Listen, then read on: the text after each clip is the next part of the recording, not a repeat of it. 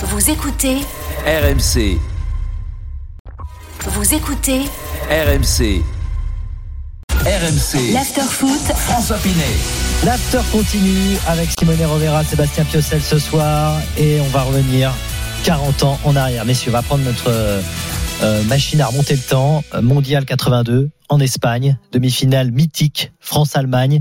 Alors bon, euh, Simone Rovera n'était pas né, Sébastien Piocel était tout petit, moi aussi j'étais petit, donc on s'en souvient pas forcément, mais tout le monde a des images en tête, tout le monde a revu euh, les résumés, voir le match. Je sais pas si vous avez revu le match. Oui, en oui, entier. le match entier, Tu l'as revu en euh, entier les commentaires. euh, Voilà, c'était un match euh, évidemment euh, très fort. Pour les plus jeunes qui nous écoutent, euh, je vous raconte, l'Allemagne était menée 3 en prolongation de cette demi-finale, et puis l'Allemagne va revenir trois buts partout et finalement s'imposer au tir au but. Il y a une image très très forte, c'est Ralf Schumacher qui percute Patrick Battiston, qui sort sur une civière la main de Patrick Battiston tenue par Michel Platini notamment. Euh, et puis il y a une autre image très très forte, c'est le but d'Alain Giresse, avec cette joie là vraiment euh, communicative. Et ben justement, Alain Giresse est avec nous. Bonsoir Alain. Euh, bonsoir messieurs. Merci Bonsoir. beaucoup. J'imagine que vous avez été énormément sollicité. On vous a souhaité encore un joyeux anniversaire aujourd'hui. Oui, oui. Ça on n'arrête a plus. passé la journée à ça. oui. Mais, mais c'est vrai que c'est un match qui est resté euh, dans l'histoire. Est-ce que vous comprenez qu'on en parle encore 40 ans après? Vous ne comprenez pas tout à fait, franchement. Non, non. On Ah a oui du mal à. Non, oui.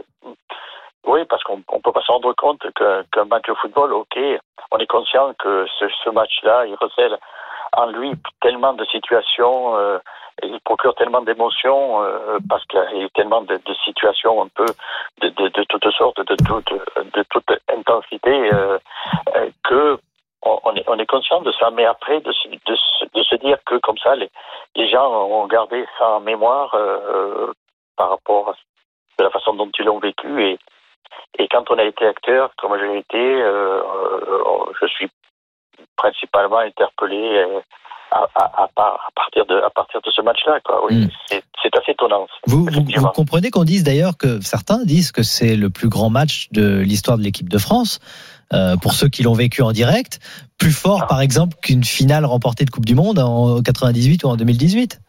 Alors attention, il faut faire un peu bien la part des choses. Attention, euh, en- de 98-2018, c'est- champion du monde. Je veux dire, sur le résultat sportif, là, ça, ça ne prête à aucune contestation et, et rien n'égale de euh, ces, titres-là. C'est une évidence. Euh, euh, mais là, on est, on était en 98, en 2018, dans la joie intense d'une victoire. Voilà, la joie intense d'une victoire, champion du monde. Vraiment, voilà, c'est c'est c'est Mm. tout ce qu'il y a de plus beau quand on est supporter, quand on est français, voilà. Par contre, Séville, c'est que à l'intérieur de ce match-là, c'est ce que je disais, il y a tellement eu de situations qui ont fait réagir les gens, chacun à leur façon. Euh, il y a tout eu euh, avec tellement tout ce qui a pu se passer qui fait que ça, ça a marqué, ça a marqué émotionnellement, il, il, il a marqué. Euh, ça ne veut pas dire que c'est pas pour ça que euh, on, a été champion du monde, mais voilà, il a, il a, il a marqué les esprits, c'est c'est Mm. tout. Est-ce que, Après, est-ce que vous avez revenir. vu Oui. Allez-y, allez-y. Alain. Non, je dis, il faut bien revenir. La compétition, c'est la compétition, et un titre, chapeau, c'est Oui. Alors, non, mais est-ce que, est-ce que vous, euh, personnellement, vous avez senti justement en 82 ce, ce changement peut-être euh, de regard de la part du public français pour, pour les Bleus, pour l'équipe de France? Oui, mais si vous voulez, quand on était, on était des, quand on, attaque la communion, on était des seconds couteaux. On était des seconds couteaux, la France est des seconds couteaux. Et euh, on s'est positionné à travers cette demi-finale, voilà, dans le haut du tableau des, équipes, euh, des équipes nationales. Et on l'a confirmé en 84 en étant euh, championne d'Europe. Alors effectivement, là, après, la, la France s'est- sentie un petit peu, voilà, fière de son équipe et tout d'un coup être bien représentée euh, sur le, Mm. euh, sur le, le football international par, par son équipe. Alors, Alain. Vous, vous restez, Alain Giresse, vous restez avec nous euh, pour évoquer justement ces 40 ans, ce souvenir de France-Allemagne 82. Il y a énormément de messages, notamment sur euh, le hashtag RMC Live. Il y a la septième compagnie, hein, c'est c'est son nom qui dit J'avais 7 ans, pourtant je me rappelle de ce moment précis et de ce pauvre Maxime Bossis euh, que j'ai eu l'honneur de rencontrer plus tard. Un grand homme, Maxime Bossis, qui avait raté le, le- le tir au but. Il y a beaucoup de gens aussi qui ont fait le 32-16. Euh, ben, on accueille un auditeur. Alors, je ne sais pas si on le. Si on m'a pas donné son prénom. Bonsoir. Oui, bonsoir, je m'appelle Fred, euh, j'habite à Paris, mais je suis du Pas-de-Calais, je suis un supporter du RC Lens. Et, euh, et en 1982, j'avais 12 ans. Fred, tu veux parler à la Giresse peut-être alors? Bah, non, mais Ola Chicos. Fred Hermel, bien évidemment. Bah, vous savez, l'un des plus beaux moments, moments de ma vie, C'est c'est. bien Fred Hermel. Fred. Ben oui, oui, c'est Fred Hermel. J'étais à Bernabéu et qui je vois, je vois Monsieur Alain Giresse. Alors, je suis pas du genre à aller voir les stars et tout, mais là, je me suis dit, il faut, Monsieur Giresse, il faut que j'aille lui serrer la main. Je me présente et là, Alain Giresse dit, oh la Chicos. Et là, je me dis, Alain Giresse me connaît. Et donc là, j'étais, mais j'étais, euh, franchement, rencontrer Brad Pitt, ça m'aurait moins fait, moins fait d'effet. hein. Bonsoir Alain, ravi de, ravi de, de, de, Chicos. de- Chicos, de- de- de t'entendre. Non, mais en fait, euh, je dois dire que voilà, j'ai, appelé. faut dire et que tu as appelé vraiment, Oui, j'ai appelé prévu. vraiment. hein, c'est- Non, non, c'était c'est- pas prévu, je vais pas travailler ce soir, T'avais mais- envie de parler de, de, Oui. de ce match. Parce que je pense que si aujourd'hui je suis un spécialiste du football, euh, spécialiste du foot espagnol, c'est à cause de, de, de France-Allemagne 82. J'ai 12 ans, je suis dans mon petit village du Pas-de-Calais, mon père est à l'hôpital. Malheureusement, il devait mourir un, un an après. Et ma mère et ma sœur elles vont se coucher très tôt. Ma mère me dit, tu te couches pas tard. Je dis, non, non, t'inquiète pas, il y aura pas de prolongation. Euh, à l'époque, voilà, c'était TV en noir et blanc. Et je, je vous jure que j'ai compris ce soir-là ce qu'était le football. Alain parlait des différentes situations euh, qu'il pouvait y avoir dans un match. On est passé par toutes les émotions. J'ai compris que le football, en une heure et demie, racontait la vie avec les espoirs, les espoirs déchus, les espoirs qui réussissaient, avec la joie, avec la peine, avec la colère, avec la violence, puisqu'il y a l'attentat euh, physique de Schumacher euh, sur euh, sur Baptiston. On ne sait pas si Baptiston va mourir ou pas quand même. À l'époque, il faut voir, on n'avait pas les nouvelles technologies, on n'avait pas Twitter, on n'avait pas les communiqués de presse tout de suite, on, ne savait pas ce qui se passait quoi. Donc c'était incroyable. Et, et moi, je me souviens d'un petit garçon qui s'appelait Fred Hermel, qui avait 12 ans, qui est monté dans sa chambre, totalement hébété après la, la, la, la non-qualification, parce que c'est pas une défaite. Après le pénalty manqué de Max Bossis, le pénalty manqué de Didier Six aussi à l'époque, hein, qui est un nordiste comme moi. Et je, je suis monté, j'étais hébété et je, comme un zombie. Et là, ce soir-là, j'ai plus jamais regardé le football de la même manière. Et, et je crois que si je fais ce métier-là aujourd'hui, et si je le fais de la manière dont je la fais avec beaucoup d'émotion, vous le savez, avec souvent de l'exagération, avec de la passion, euh, avec de la vie, avec des références culturelles et tout ça, c'est parce que j'ai appris le football ce soir-là. Et, et pour moi, pour moi, je, et je suis toujours, mais très ému de parler à Monsieur Alain Giresse parce que parce que ce soir-là, je je je je, je suis peut-être devenu un homme, quoi. Voilà, il s'est passé quelque chose et et ce vous qui avez été sur la pelouse ce soir-là. Et je vois la modestie d'Alain Giresse. Vous ne pouvez pas imaginer ce que vous avez représenté pour pour, pour, pour plusieurs générations de, de Français. Je, je ne pourrais, je n'ai plus jamais pi regarder un match de football de la même manière après avoir vu le, le, le, le France-Allemagne. Et la première fois où, quand je suis parti vivre en Espagne, je suis allé au, au Sanchez Pizjuan, au stade de Séville, je vous jure que je tremblais, quoi. Alain, Alain? Ben oui, c'est voilà un, un- un- un témoignage dont on a pris conscience après, évidemment, on a pris conscience de, cela, ce que le match représentait, avait représenté. La preuve, Fred est en train de le, de le démontrer, et euh, on- a conscience, on a conscience de ça. Et on, se dit, on ne savait pas. Nous, on- a fait notre match de foot, on a essayé de faire euh, ce qu'on avait, ce qu'on devait faire, mais les circonstances ont amené ce match, voilà, à, à, prendre cette dimension. Alors, je je vais pas faire le, le je vais pas me, me réfugier en disant et faire. je- oui, on a une forme de, de, de fierté d'entendre un témoignage comme celui de Fred et, et beaucoup de témoignages. J'en connais de gens qui sont venus vers moi pour en parler aussi de ce match de cette façon-là. On se dit voilà, quelque part on a été joueur de football, mais quelque part voilà ce qu'on a aussi Mm. permis Ah oui. et, et, et transmis. Et oui, je ne peux pas dire que j'ai pas, je suis pas fier de ça. C'est évident, c'est évident. Ça vient, ça vient pas en premier lieu, en première ligne, mais, mais ap- après, donc, comme quoi le, le football et, et, et- le sport, le sport et le football peuvent, peuvent- voilà, Ouais. ce que ça peut procurer. Après, après, alors je vais, je vais mettre les pieds dans le plat un petit peu puisque nous euh, ici avec euh, avec euh, Simonet, avec Sébastien, on n'a pas vécu ça en direct évidemment, donc on on n'a pas cette référence là que tu racontes, euh, Fred. On a d'autres matchs hein, qui nous ont marqués, on en a parlé euh, tout au long de cet after.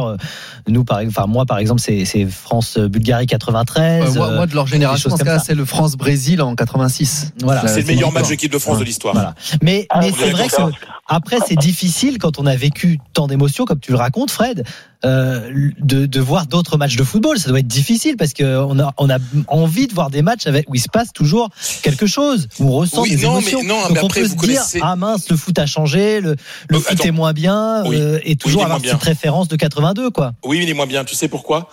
Parce que quand je vois qu'on est capable, des supporters sont capables d'insulter un joueur parce qu'il a manqué un tir au but qui a et ça n'a pas permis une qualification, je peux vous dire que je ne connaissais personne et je n'ai jamais personne qui a osé insulter Didier Six et Max Bossis parce qu'ils avaient manqué leur tir au but. On était tous avec eux et je pense que Calin va être d'accord avec moi. Il y avait une, une, une amitié. On avait tous envie de prendre euh, ces deux joueurs dans nos bras alors qu'aujourd'hui les nouvelles générations de foot insultent les joueurs qui ratent. Ouais, alors après, tu, tu parles comme un jeune qui a vécu ça. Je pense qu'il y a des gens qui ont pleuré devant un match de foot et qui n'ont pas voulu insulter euh, Non, mais- non, mais les jeunes enfants et qui n'ont pas voulu insulter le, celui qui a raté. Moi, je me souviens par exemple de Pedros à l'Euro 96. J'étais, j'étais assez dévasté à ce moment-là parce que voilà, j'étais triste. Bon, j'ai jamais voulu insulter Pedros, quoi. Non, mais Donc, tu euh, sais qu'il y a des gens qui aujourd'hui qu'on insulte, qu'il y a des menaces, qu'il y a des gens qui, voilà, quand ils manquent et tout. Et là, Ah enfin, je veux dire ce qui s'est passé. Et Alain s'en souviendra. Il y avait eu beaucoup d'amitié en plus pour vous tous, mais particulièrement pour pour Didier Six et, et Max Bossis qui avaient manqué le tir au but. Quoi. Mm. Alain? Oui, oui, non, mais c'est- évident. la, société n'était pas n'était pas celle de, maintenant. Et je parle. Je dis la société dans son ensemble. Évidemment, les, relations n'étaient pas les mêmes. Il y avait beaucoup de proximité, des proximités entre ben, les acteurs que nous étions, les joueurs, euh, les, supporters, avec beaucoup de bienveillance. Et, là maintenant, il y a un facteur de violence qui rentre euh, euh, malheureusement en fonction des résultats qui, qui vient là s'imposer et, c'est vraiment vraiment regrettable.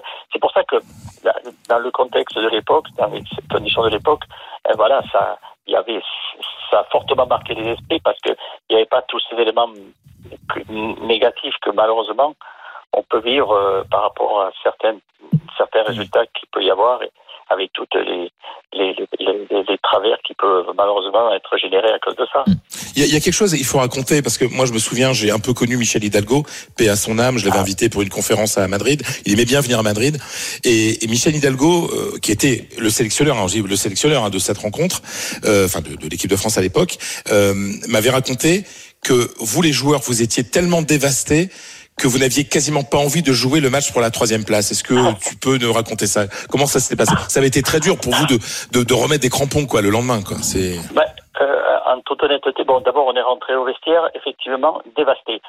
C'est, c'est le terme. C'est-à-dire que, euh, comme, comment dire, on peut, euh, on peut perdre un match, on est déçu, on est déçu, on est passé à côté, on, bon, on, est, on est mécontent fatalement. Là, il y avait autre chose. C'est, il y avait une forme aussi d'injustice, et de, de cruauté par rapport au- au- à cette élimination que voilà, on était, on était tombé, tout s'écroulait, tout s'écroulait, et, et dans les vestiaires, euh, ça, ça, ple- ça pleurait, de, tout le monde pleurait comme des, comme des gamins.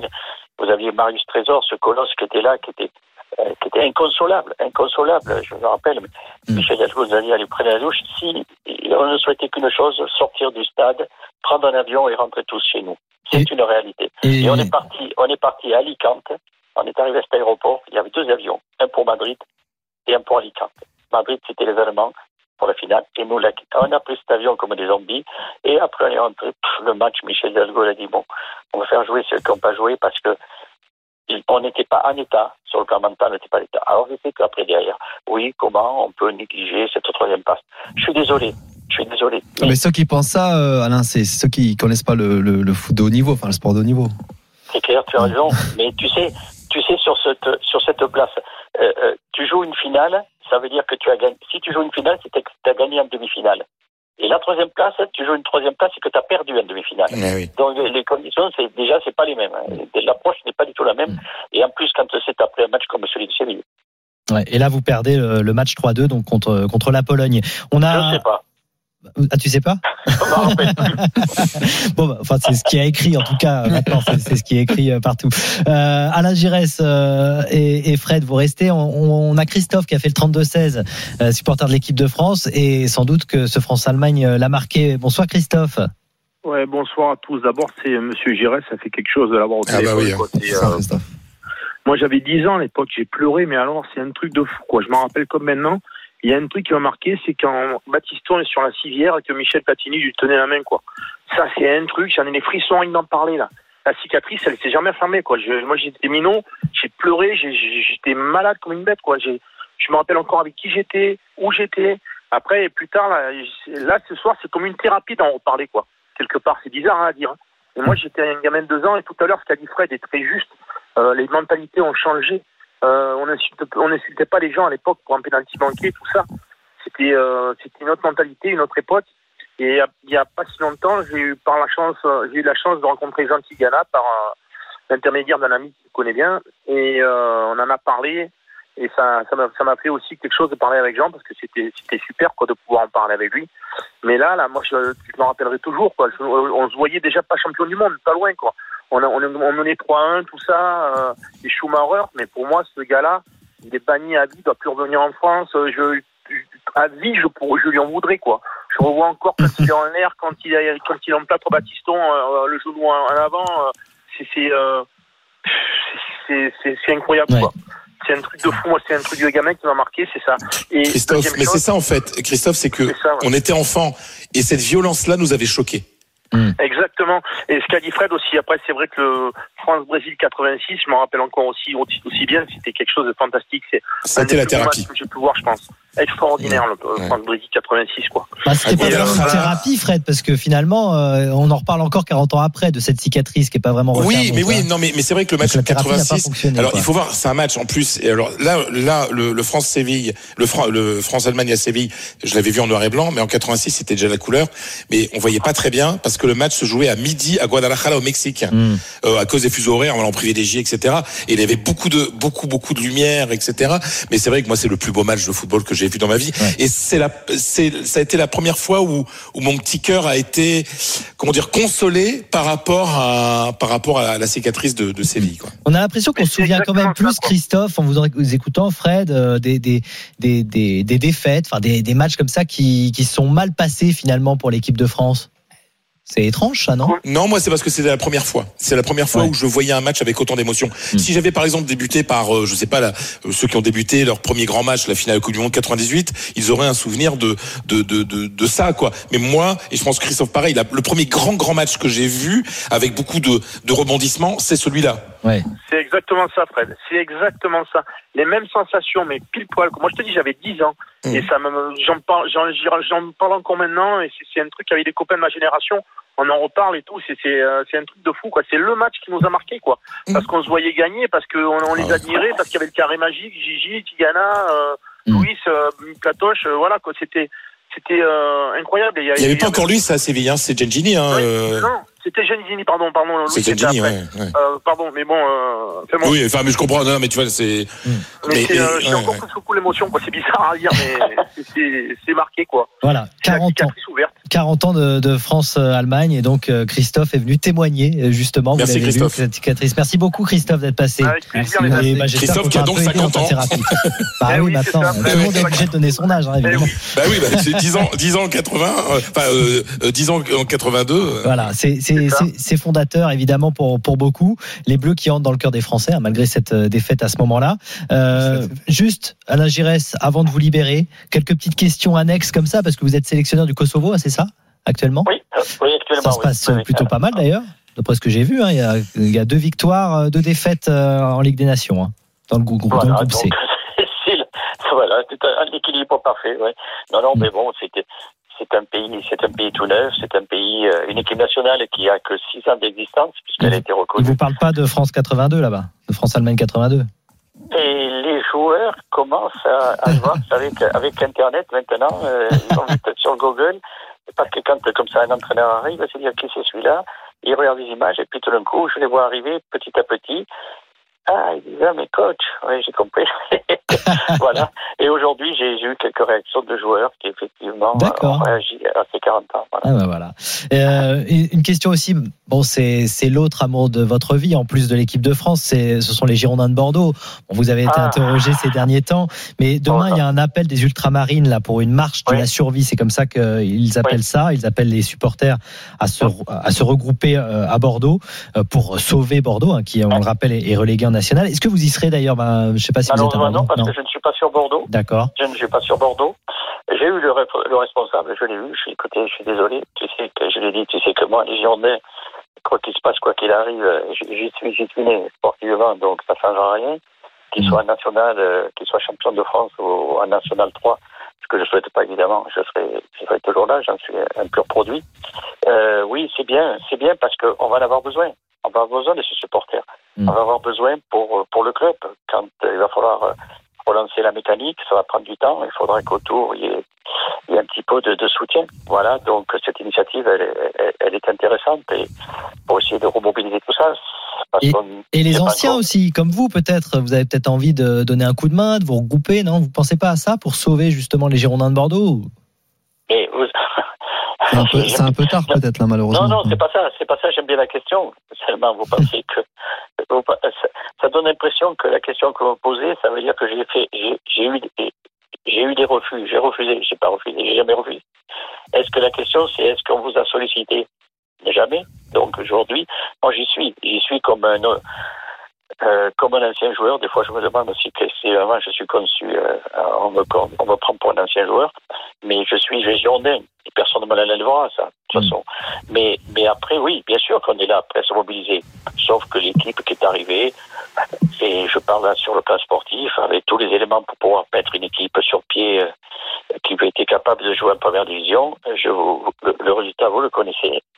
Euh, donc euh, voilà, maintenant on, on, on ne peut que constater les, les dégâts sans compter bon la partie financière n'en n'en parlons Mm. pas. Donc malheureusement ce club ce club est touché dans tous ces secteurs de, de, de, de, de son organisation. Mm.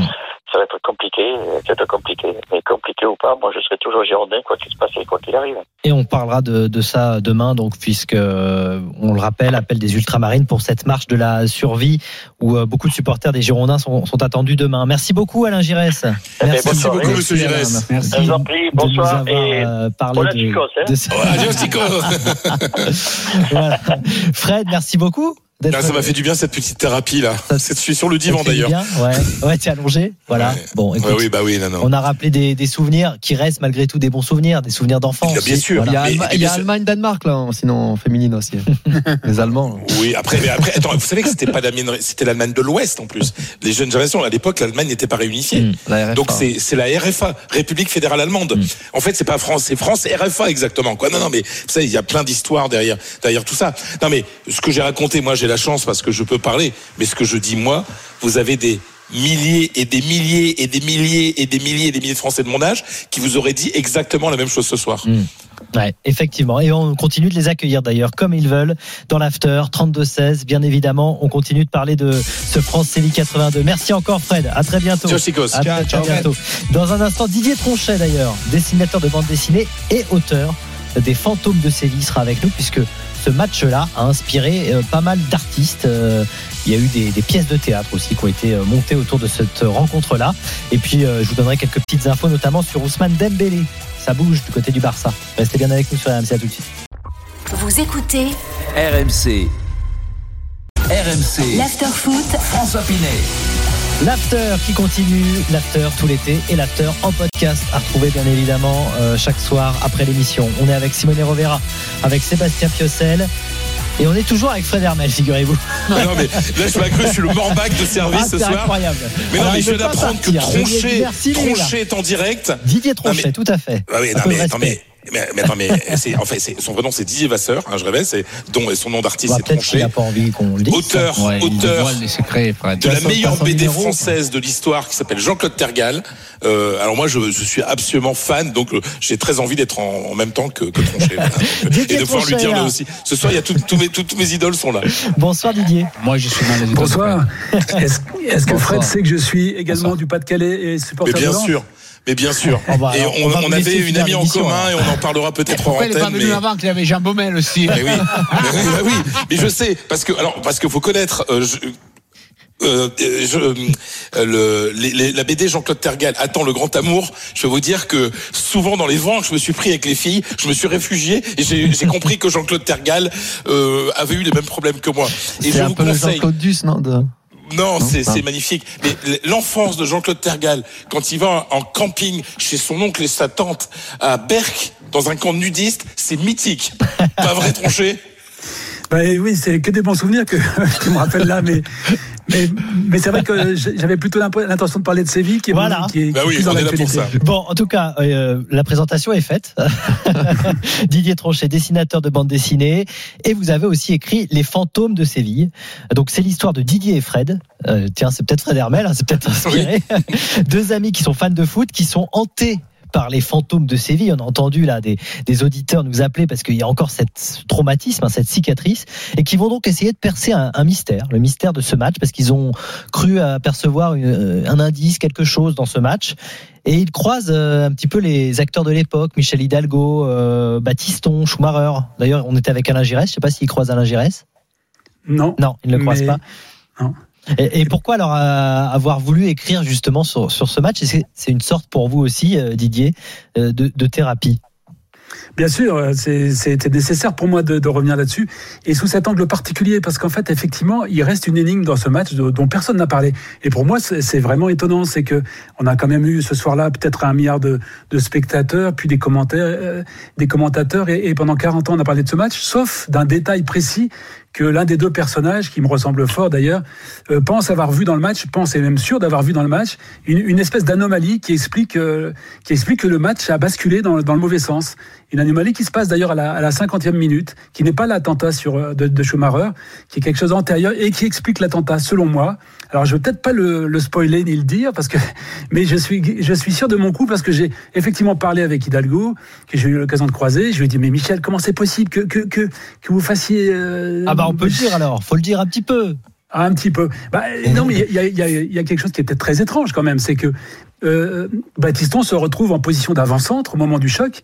Or, alors que c'est un défenseur, c'est ça est un défenseur latéral. Comment c'est possible qu'en dans une demi-finale de Coupe du Monde, on se retrouve avec cette anomalie totale? C'est vrai. et je l'explique, je démontre le système parce que j'ai pu aller euh, en parler également avec Baptiston lui-même, qui était très étonné de, de rentrer à cette place, évidemment.